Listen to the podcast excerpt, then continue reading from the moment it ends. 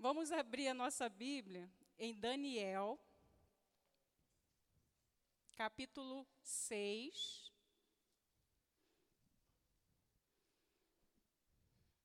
Enquanto os irmãos estão procurando, né? Daniel, capítulo 6. Pode se colocar de pé, né? Quem tiver já encontrado.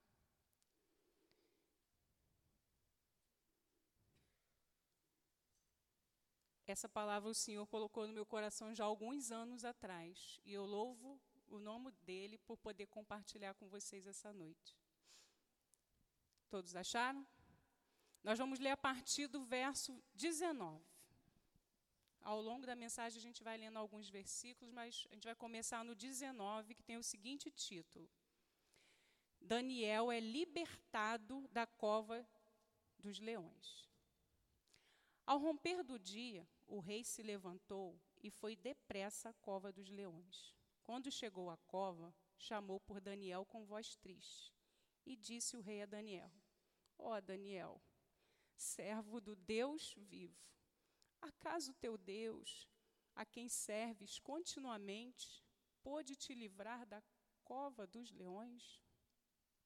Então Daniel falou ao rei: Ó oh, rei, vive para sempre. O meu Deus enviou o seu anjo e fechou a boca dos leões, e eles não me fizeram mal algum, porque foi achada inocência em mim diante dele e também diante de ti. Não cometi eh, delito algum, ó oh, rei. Então o rei se alegrou muito, mandou tirar Daniel da cova. Assim Daniel foi tirado da cova e não acharam ferimento algum nele, porque havia confiado em seu Deus, glória a Deus. Irmãos, nós já oramos, mas eu quero te pedir, feche os seus olhos agora. Senhor, em nome de Jesus, meu Deus. Ah, Pai, eis aqui a tua igreja, Senhor. Meu Deus, assim como tu trabalhaste na minha vida, Senhor, assim como eu vou poder compartilhar, ó oh Deus, um pedacinho da tua palavra com meus irmãos. Espírito Santo, sopra em cada ouvido agora, Senhor sopra aquela necessidade que meus irmãos precisam ouvir de ti, meu Deus. Ah, Paizinho, que eles saiam daqui renovados pelo teu Santo Espírito, porque tu és o Deus vivo. Aleluias. Glória a Deus. Podem se sentar, meus irmãos.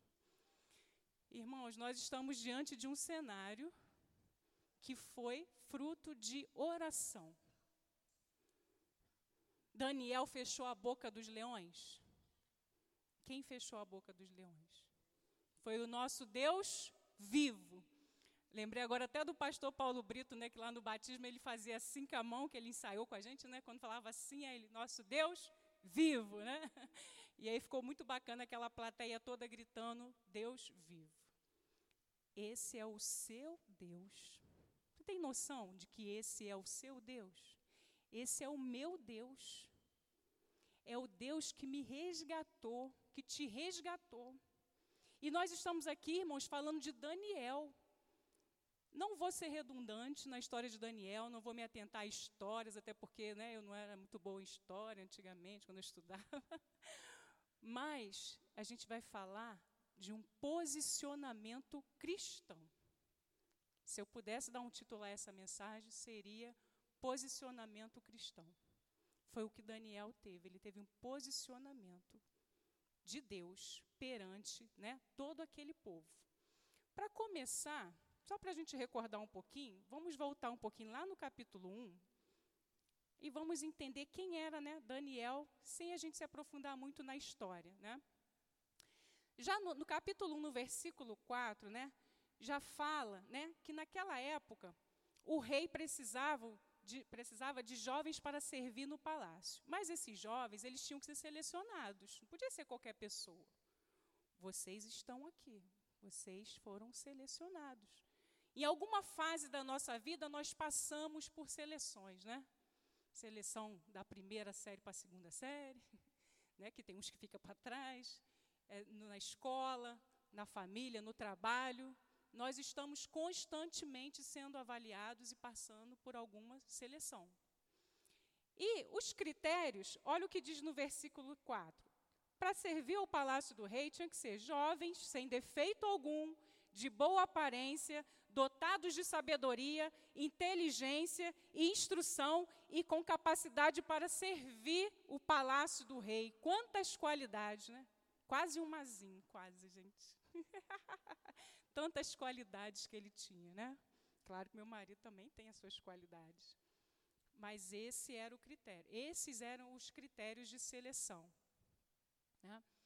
E se a gente chegar lá no versículo 20, ainda vai dizer que, além de tudo isso, o rei achou neles, né, porque era Daniel e seus três amigos, né? Mesaque, Sadraque e Abidinego. Só que a gente vai se atentar hoje só em Daniel. E olha o que, que o rei falou sobre eles. Achou é, dez vezes, e o rei achou-os achou-os dez vezes mais instruídos do que todos os magos e adivinhos que haviam em todo o seu reino. Então, irmãos, era, era muita, eram muitas qualidades, certo? Então, a gente pode dizer essa pessoa não tinha defeitos, né? Ele, ele buscava a presença do Senhor, ele buscava a perfeição, ele buscava a santidade, ele resplandecia o Deus vivo. E isso faz toda a diferença. Isso fez toda a diferença na vida de Daniel, porque ele se posicionou, né? Primeiro, primeiro chegou já falando, né? Porque para isso eles passariam, eles teriam que ser é, treinados, digamos assim, por três anos, alimentados ali, né? Eles teriam que aprender a cultura da Babilônia ali por três anos, ali a linguagem, e eles iam ser alimentados para poder, né, chegar no, no, no porte, né, adequado lá do tempo que o rei deu de preparo. E aí ele já começou e já se colocou assim: não vou comer das iguarias do rei. Primeiro posicionamento de Daniel. Né? Ele não, não iria se contaminar com as iguarias do rei. Primeiro posicionamento dele, que a gente pode chamar que foi um posicionamento, né? Hoje a gente pode comparar um posicionamento cristão de Deus. Só que aquilo ali, aquela situação, né? incomodava. Não, mas a gente, né? É, toda vez que você tem um posicionamento na, na presença de Deus, você não agrada a todos, principalmente quem não tem Deus. É verdade? Então, eles queriam caçar alguma coisa, né, para prejudicar Daniel. E lá no versículo 6, no, no capítulo 6, se a gente voltar uns versículos anteriores, no 4 diz assim: Enquanto isso, os supervisores e os sátrapas procuravam motivo para acusar Daniel em sua administração do reino, mas não conseguiu encontrar motivo ou falta alguma, porque ele era fiel e não havia nenhum erro nem falta nele. Esses homens disseram: Nunca encontraremos motivo algum contra esse Daniel, menos, ao menos que, esse ao menos que é que começa, né? a perseguição, ao menos que procuremos no que diz respeito à lei do seu Deus. Irmãos, como isso é sério, né? E é tão real nos nossos dias de hoje. Ali começou o ataque ao servo do Deus vivo. Ali, o que, que esses homens fizeram? Eles fizeram o rei, eles convenceram o, o, o rei, né? Todos os superiores do reino, os prefeitos e os sátrapas, os conselheiros, os governadores, concordaram em que o rei deveria baixar um decreto, né? versículo 7. Uma determinação real de que por um período de 30 dias, todo aquele que fizer petição a qualquer Deus ou a qualquer homem, exceto a ti, né, ó rei, seja lançado na cova dos leões. Irmãos, os dias estão passando e isso é tão real na, na nossa vida hoje, né? Como que, olha as pessoas que foram citadas aí, né? Para é, criar esse decreto. Prefeitos, sátrapas era tipo um governador, assim, né? Um, um representante, né? Da, da, da, parte ali da, do reino. É, pessoas, né? O rei deveria criar esse decreto e hoje, nos nossos dias, a gente vê como que isso tem sido real. as pessoas estão criando projetos de leis para calar o cristão. Você já parou para pensar que daqui a algum tempo, né, é, a Bíblia diz que no fim dos tempos os filhos de Deus seriam perseguidos e odiados. Se isso não acontecer, irmãos, não se cumpre a palavra de Deus, porque isso vai acontecer, porque tudo passará, mas a palavra do Senhor jamais passará. E a igreja, num todo, né, ela está dispersa, ela não está vigilante, ela não está se atentando que isso está muito próximo da gente. Né? É, decretos do tipo, né, como a gente já ouviu falar aí, né, somente que a gente passou por um momento que se questionou tanto isso e se fala tanto, né? Que cultos seriam somente com portas fechadas, que seria proibido, né? Fazer cultos de evangelismo. Olha o nosso evangelismo hoje. Três pessoas aceitaram Jesus, né? O culto nas ruas. Né? Pessoas estão criando decretos que a qualquer momento, né? Isso vai ser uma realidade. Isso vai ser proibido. E falar do Deus vivo para que a palavra se cumpra, né, vai ser cada vez mais restrito. E nós precisamos aproveitar a oportunidade que nós temos. Nós temos que parar de olhar para coisas pequenas. Porque, irmãos, nosso Deus tem feito grandes maravilhas no nosso meio, ainda que nós não estejamos tão atentos assim. Daniel orava no mínimo três vezes no dia né, o exemplo de oração, de busca, de intimidade com Deus. Irmãos, a igreja está se dispersando para problemas pequenos, não está vigilante, atento, né, à volta do nosso Senhor. Irmãos, posicionamento. O seu líder, o meu líder, ele conhece se eu estou na presença, se eu busco a presença do Senhor ou não. Entendeu? Se você é um líder, você, os seus liderados, eles veem isso na sua vida. Porque sabe quem cagueta a gente? Quando nós não estamos na presença do Senhor? As nossas atitudes. Irmãos, temos que ter atitudes que agradam ao nosso Deus, ao nosso Senhor. Porque quando a gente se distancia e desvia o, o olhar, e a gente se desvia da nossa prática de oração, irmãos, as coisas começam a acontecer de maneiras contrárias à vontade de Deus. Começa a aparecer problema, você começa a olhar mais para o irmão do que para Deus.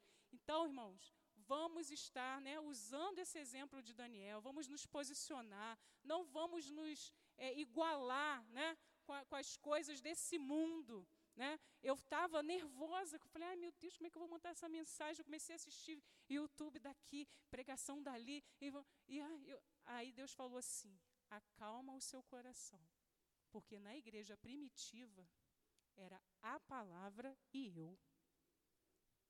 A minha graça te basta. O que eu tenho para te revelar te basta. Você não precisa de ouvir o que o YouTube, aquela pregação de fulano e ciclano que é tão famoso, não. Entra ali no seu quarto.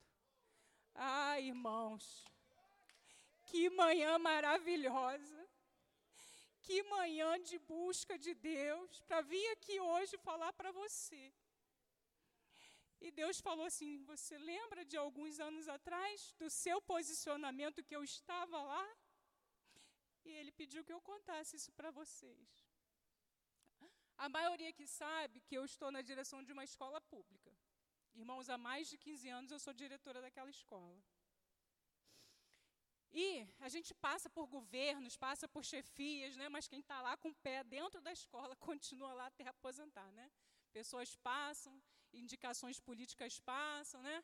Graças a Deus eu não estou nesse cargo por indicação política nenhuma, mas isso é outro testemunho, isso, isso aí é para um outro momento. E aí, irmãos, a gente recebeu uma chefia nova, porque no Estado nós somos dirigidos por duas chefias, DRP, Diretoria Regional Pedagógica, e DRA, Diretoria Regional Administrativa. Então chegou um DRP novo, mandão, sabe, durão, linha dura, e ele visitava todas as escolas. Se ele chegasse na escola e falasse assim, ó, não gostei disso, amanhã você passa lá na minha sala que nós vamos conversar. E eu não fui diferente, recebi essa visita na minha escola, né? Aí eu estava toda, toda achando, ah, aqui não vai ter problema, ainda está tudo certinho, prestação de conta em dia, né? a escola está bonitinha, parará, pererê. Por dentro estava toda reformada, recém-reformada. Aí ele chegou lá, claro, né? Que o inimigo, né? Sabia que quem tinha me colocado naquele cargo ali era o Deus vivo a quem eu servia. E ele tinha que arrumar um pezinho comigo. Aí ele falou assim, olhou a escola toda, não falou nada assim, né, de demais. Aí falou assim: ó, amanhã nós temos uma reunião ali no CIEP 118. É, depois da reunião, eu quero que você vá na minha sala. A gente precisa conversar. Falei, tá bom. Aí pronto, quando ele foi embora, a gente começou, ai Jesus, agora já era, estou exonerada. Aí, irmãos, acabou a reunião, ele falou assim em público, eu quero agora conversar com a Viviane, e falou o nome da outra diretora, né, que ele queria conversar também, que era lá da, do Minervina, ali de cima ali. Aí, quando acabou a reunião, ele falou assim, vem Viviane primeiro. Aí eu sentei, ele, pois, pois bem, diretora, eu visitei essa escola, a escola está sem pintar por fora, né, até que os banheiros estão bonitos, a escola, que ele tinha um negócio com banheiro. Escola que o banheiro fosse, né, aquela, aquela coisa precária, né, ele já exonerava por causa do banheiro. Os banheiros estão bonitos, está tudo bem cuidado, mas olha, eu vou te exonerar porque a escola não está pintada por fora, está com a imagem estranha, feia. Chega ali que escola feia, a escola está feia.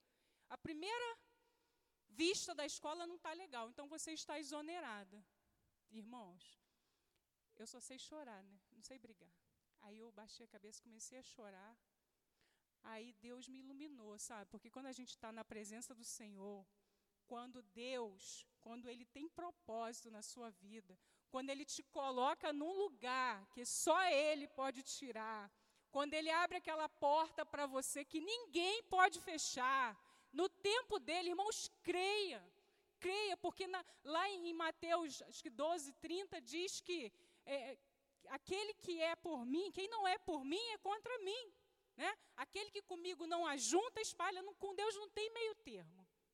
Eu chorei, aí eu falei para ele assim: então eu não vou mais voltar na escola? Aí ele: não, você vai voltar porque eu vou mandar uma outra equipe e você vai passar o serviço para essa nova equipe. Aí eu falei assim: meu Deus, toda a minha equipe vai cair por terra, né? Minha adjunta já não vai ser mais adjunta, minha secretária já não vai ser mais secretária. Tô, não era só o meu cargo em questão, porque a pessoa que chega, chega com a equipe nova, né? Aí eu olhei bem no olho dele e falei assim, falei o nome dele e falei, eu posso te pedir duas coisas antes de eu sair da, da, da direção da escola? Aí ele, pois não. Falei, Primeiro, eu gostaria de reunir todos os meus alunos no pátio. Eu gostaria de falar para eles, agradecer por tudo que nós vivemos juntos, e eu quero pedir perdão para eles. Perdão porque eu só pude proporcionar para vocês o que o governo me permitiu. Porque se o governo tivesse permitido mais, eu beneficiaria mais.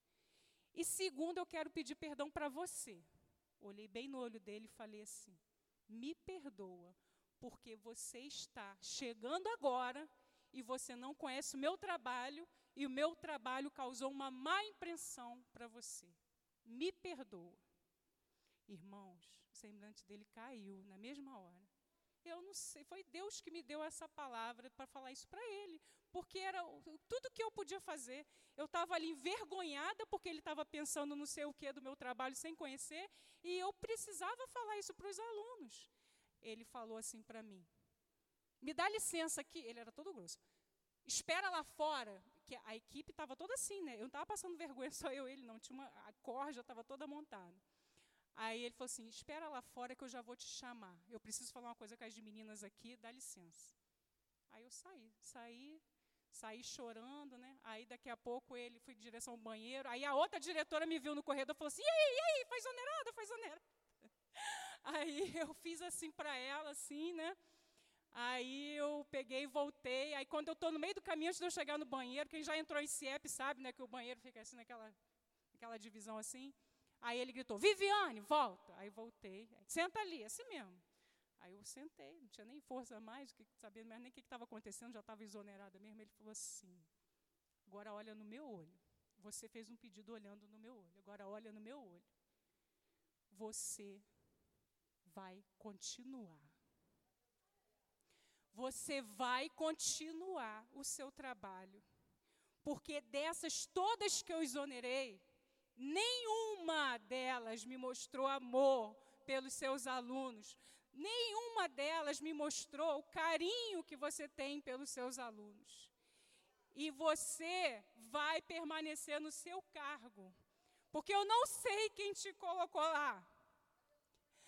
Mas eu falei, ai, Cantarina.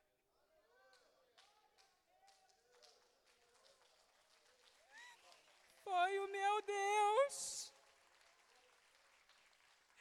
Irmãos, foi se levantando uma por uma, segurou na minha mão e falou assim: Ah, sempre contei com você, cambada, sabe? Porque nenhuma se levantou para falar a meu favor quando ele estava me detonando.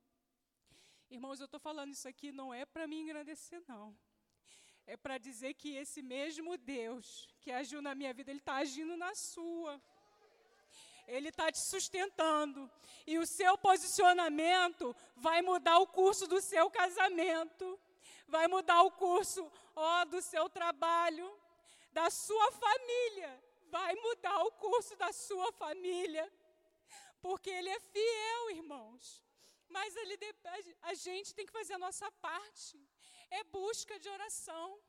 Como Deus falou comigo nessa mensagem, que eu vou buscar mais, mais e mais do meu Senhor em adoração, como já foi falado aqui nos louvores desde que o pastor abriu o culto. Né? Então, olha, a primeira lição, orar, buscar mais ao Senhor intensamente. A segunda, perseverança na palavra de Deus. A terceira lição, posicionamento, fica firme. Deus envia o anjo. Foi Deus que enviou aquele anjo para fechar ali a boca ali do, do, dos leões e cuidar de Daniel. Foi Deus que guardou a vida de Daniel. Irmãos, não é na nossa força. Você não precisa botar a cara no Facebook, no Instagram para ficar debatendo política. Você vai para o joelho, você faz a sua parte, dá o seu testemunho. Sabe por quê? Porque a, a briga não é entre a gente. Você não aponta para o seu irmão para brigar com o seu irmão por algo que você achou melhor ou pior você vai para o joelho, busca o Senhor, porque, irmãos, você vai passar a olhar o teu irmão com um olhar de compaixão, com um olhar de amor, de carinho, de respeito, em nome de Jesus. Porque o Senhor conhece, o seu líder, ele conhece se você está na presença do Senhor ou não. E para a gente fechar, eu falei que a gente leu até o 23, né? Esse pedacinho aqui, irmãos. 24, capítulo 6. E por ordem do rei, os homens que haviam acusado Daniel foram trazidos e lançados na cova dos leões, juntamente com seus filhos e suas mulheres. E antes de chegarem ao fundo da cova, os leões se apoderaram deles e lhes esmigalharam todos os ossos. Ah, irmãos, se você não tiver um posicionamento hoje na presença do Senhor, aquilo que você está fazendo de errado não vai comprometer só a sua vida, mas vai levar junto a sua família, irmãos. Vai levar o seu cônjuge, vai levar os seus filhos. Quando eu iniciei aqui, que eu falei do meu porto seguro, de ter a minha família aqui, mas sabe como eu estou feliz de ter ele aqui nesse momento. Olha, irmãos, dependendo da sua atitude, você compromete os seus dependendo da sua atitude, o seu testemunho, você não leva os seus para Jesus. Não leva, irmãos. Eu sei que tem N fatores, eu sei que tem o tempo de Deus, tem, mas irmãos, qual o legado que você vai deixar como cristão? Irmãos, não seja passageiro, não passe pelas vidas das pessoas. Hoje eu tive a oportunidade de orar para uma pessoa que tentou, tentou o suicídio tomou vários remédios, mas ela pôde falar para mim que ela pediu tanto perdão a Deus que mesmo ela fazendo tudo aquilo, ela se arrependeu, né? Ela acordou, Deus deu oportunidade dela acordar daqueles remédios todos ali. porque está dando uma nova oportunidade. Então, irmãos, olha qual seria o sofrimento se essa menina morresse. Ia ficar uma mãe, que é um caquinho de gente, cuidando do filho dela de cinco anos. Então, irmãos, nossos posicionamentos, né? Eles eles vão direcionar para que lado que a sua família vai estar junto com você. Quinta lição. É, esse que eu falei do posicionamento. E seis. Deus muda sentenças. É o que nós vamos ver aqui. Então, o rei Dario escreveu a todos os povos, nações e línguas que moram em toda a terra: paz vos seja multiplicada promulgo um decreto pelo qual, em todo o domínio do meu reino, os homens tremam e temam diante do Deus de Daniel, pois ele é o Deus vivo e permanece para sempre. O seu reino nunca será destruído, o seu domínio durará para sempre. Ele livra e salva e faz sinais e maravilhas no céu e na terra. E foi ele quem livrou Daniel do poder dos leões. Aleluia, glória a Deus. Louvado seja o nome do Senhor.